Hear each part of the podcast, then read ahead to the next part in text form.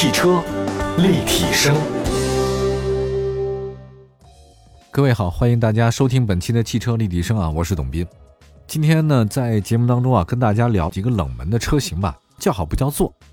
我之前其实一直觉得叫好的东西肯定是叫座嘛，那叫座的东西它必然也会叫好啊，这个是相辅相成的。但是后来直到有件事改变了我的印象啊，就是哪件事儿？看电影。呃，有一次我看那个电影里那个《肖申克的救赎》，记得吧？那个电影多好看啊！大家都知道这个剧情了，我就不再讲了。看得我热血沸腾的啊，算是励志电影啊。这个豆瓣评分极高，神片之一。我们当时都觉得这片子肯定是那年的那个奥斯卡什么金像奖最佳影片之类的。但是后来发现不是，那一年的最佳影片给了谁啊？给了《阿甘正传》，票房好像也不是很好。另外，周星驰的《大话西游》，当年拍的时候吧，就是所有人都觉得周星驰片子应该很好笑、很好看啊。结果一上映就发现，哎，这片子怎么拍成这个样子啊？看不太懂。这乐吧，好像也乐，但是也乐的不像以前他那么恶搞什么。啊，大家都觉得这片子很糟糕，确实那个票房极差啊，《大话西游》票房极差。不知道为什么后来，大概过了很多年以后，快十年以后，这个片子忽然的它的价值还有它的艺术性嘛，所谓后现代的解构主义啊，开始被大家所认同，哇，奉为经典。那你说周星驰这片子是不是叫好不叫座呢？是啊。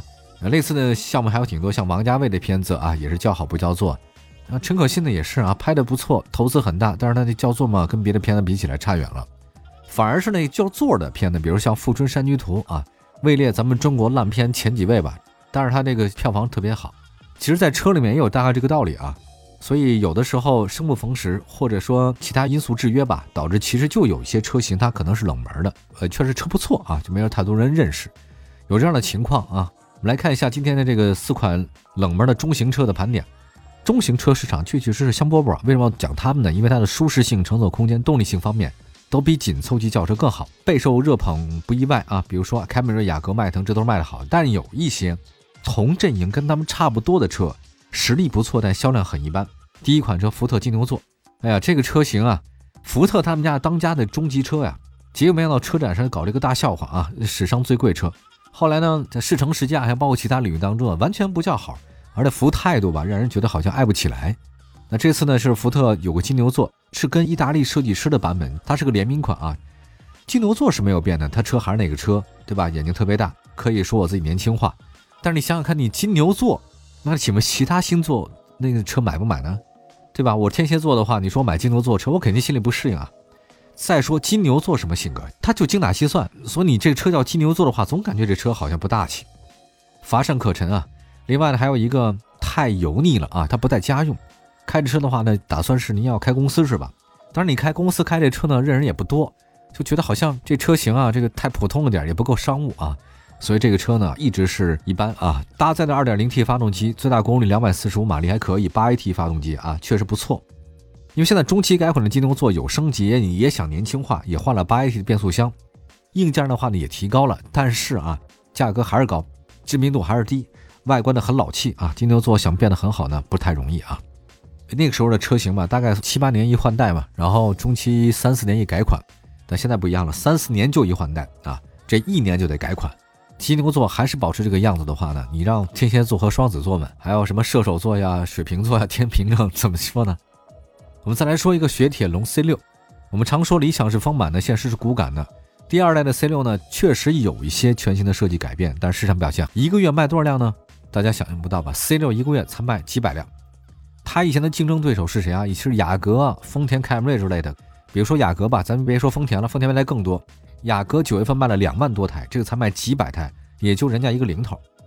这样我们也先说优点吧，这个优点还是挺多的啊。设计上呢，其实已经不是法国车了啊，感觉还挺好看的，符合咱们国人大气成熟的这种概念。我还坐过，车里面真不错。车身方面的话呢，轴距很长，二九零零啊，这个绝对是 B 加级的车型。它这个车的空间啊，比凯美等讲的话是有优势的。而内饰方面的话呢，也挺简约大气啊，纳帕真皮什么都有，豪华感还是可以的，很高级。而且你也知道，法国车的底盘做的不错啊。加上各种状态还是可以的啊，因为法国车从它有个基因在这边，C 六的感觉是不错，很强的整体感，而且发动机也不错啊，1.6T 和 1.8T THP 发动机跟谁合作的？这个是 PSA 跟 BMW 合作的，相当不错。但是你说这个车放在整个的外形上面哈，那个有点老气啊，再加上这个车也不是年轻化，也没有显得那么运动。尽管各方面还不错，数据账面可以，不受大家的法眼，就大家根本不会想到这个事儿。另外还有一个 PSA，这两年法国车在国内的颓势啊，真的是太可怕了。本来老三样富康啊，什么爱丽舍什么的都很好，老三就有新三样好像就没了啊，在后面就更没了，还是有自己的问题啊。我觉得大家可以反思一下，为什么原来当年那么好的车型，现在没声音了？好吧，休息一下，一会儿再看其他两款车，就是叫好不叫座，不过东西还是挺好的，大家可以选择一下啊。一会儿回来，汽车立体声。继续回到节目当中，您现在收听到的是汽车立体声。我们在节目当中呢，跟大家分享一些汽车的事儿。今天说的是叫好不叫座的冷门中级车四兄弟啊。那么接下来的话呢，说这个其实也挺惨的。当时呢，它出来的时候，我们大家盛世美颜啊，结果颜值坍塌的太快了啊。尤其是换代以后，觉得什么玩意儿？之前那车真的很好看，CC 啊，大家都知道 CC 最开始做广告啊来的时候，我当时非常想买，我觉得这个车。大众这么一个状态的情况下，出了这么一个跳脱的 CC，太好看了。有人说最好看的大众，结果没想到啊，现在真的变成这个样子，我也觉得，哎呀，这不人到中年以后人就得塌了吧？这事儿，CC 的前脸呢现在太保守了啊，增强了车头的辨识度，但那个也开始搞了一些什么大灯眼线啊，什么锋芒啊、六道棱啊、肌肉什么的，充满力量感。CC 呢，其实它想要摆脱家族化的一种风格趋势。打造一个他想什么呢？就是你得有科技感呀，你得有时尚气息啊，这个没毛病啊，你可以这么做。但是你确确实实可能误解了年轻人的时尚感和这个科技感是什么。我觉得现在你要再问一些这个中学生啊，你问你们现在最喜欢谁啊？歌手是谁？您但凡要说答案是周杰伦，那你都已经老气横秋了。你要再说 TFBOYS 三小只，人家都说哎呀，三小只是谁啊？我都没听说过那些那个明星和那人，他们就特别受欢迎，搞不懂吧？这这搞不懂对了啊，咱们老了。再看这个 CC 吧，CC 其实我觉得他完全误会了大家追求年轻的心。CC 呢，在市场遇冷的不是偶然，它代表了这个运动中型车小众车型在中国的尴尬境地啊。比如说，其实主打运动的中级车是谁 a t e n z e r 还有当年的马自达六。尽管马自达已经做了相当好的混动外观，创驰蓝天黑科技，依然还是有点边缘化。你更别说 CC 了。你首先你个运动性差，定位有小众，同平台的话呢，好像大家也不认，价格有点贵。你本来做轿跑就比做普通轿车要贵嘛，提升销量的话呢，其实是挺难的。你只有一个办法，就是降低价格，降低身段，别指望这个车去赚什么钱，换点量，这个才是可能长久之计吧。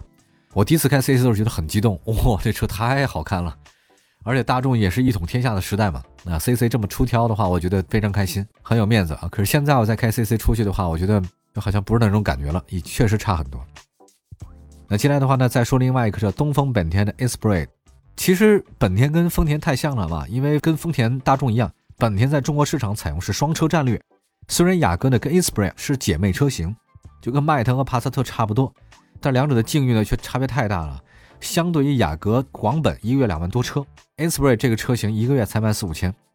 你说同一平台下差异化的一些产品，那个为什么就卖这么高？雅阁那这车卖那么少呢？也就人家的几分之一，对不对？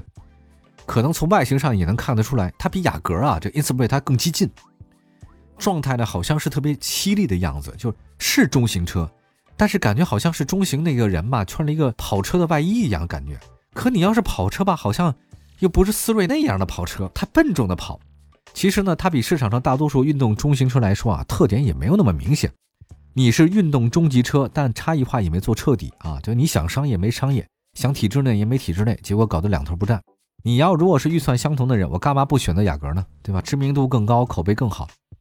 我们来看一下啊，知名度太低是这款车的这个硬伤。一九九四年，第五代本田雅阁，哇，太火了，以进口的方式进到中国。纵观雅阁在中国这么多年的成长发展历史啊，每代产品实际上都还是可以的，积累很多口碑。那最初呢是有钱人啊，有品位，大概是中产阶级啊。到后来呢，它也有一个主打了不中产了，那省心啊。舒适啊，雅阁也不容易坏啊，也有点运动性啊，特别好。所以雅阁这个词呢，在中国人心目当中啊，位置很独特。你现在搞 Inspire 这个名字，即便你说它就是斯铂瑞啊，总感觉不接地气啊。咱先姑且不说运动性给这个外观增加多少，假设你这个中级车，你本来选择的空间是谁啊？中级车跟中年人没有划等号，但实际上选择中级车的大部分都是中年人，这很正常。你看这些中年群体啊，看重的是你的这个外形吗？不会了，人到中年以后啊，这个谈恋爱都不想谈了。你这外形长什么样无所谓，关键就是省心和舒适性，这个最重要了。所以你想想看，这个车型说到这儿明白了，所以它定位很尴尬。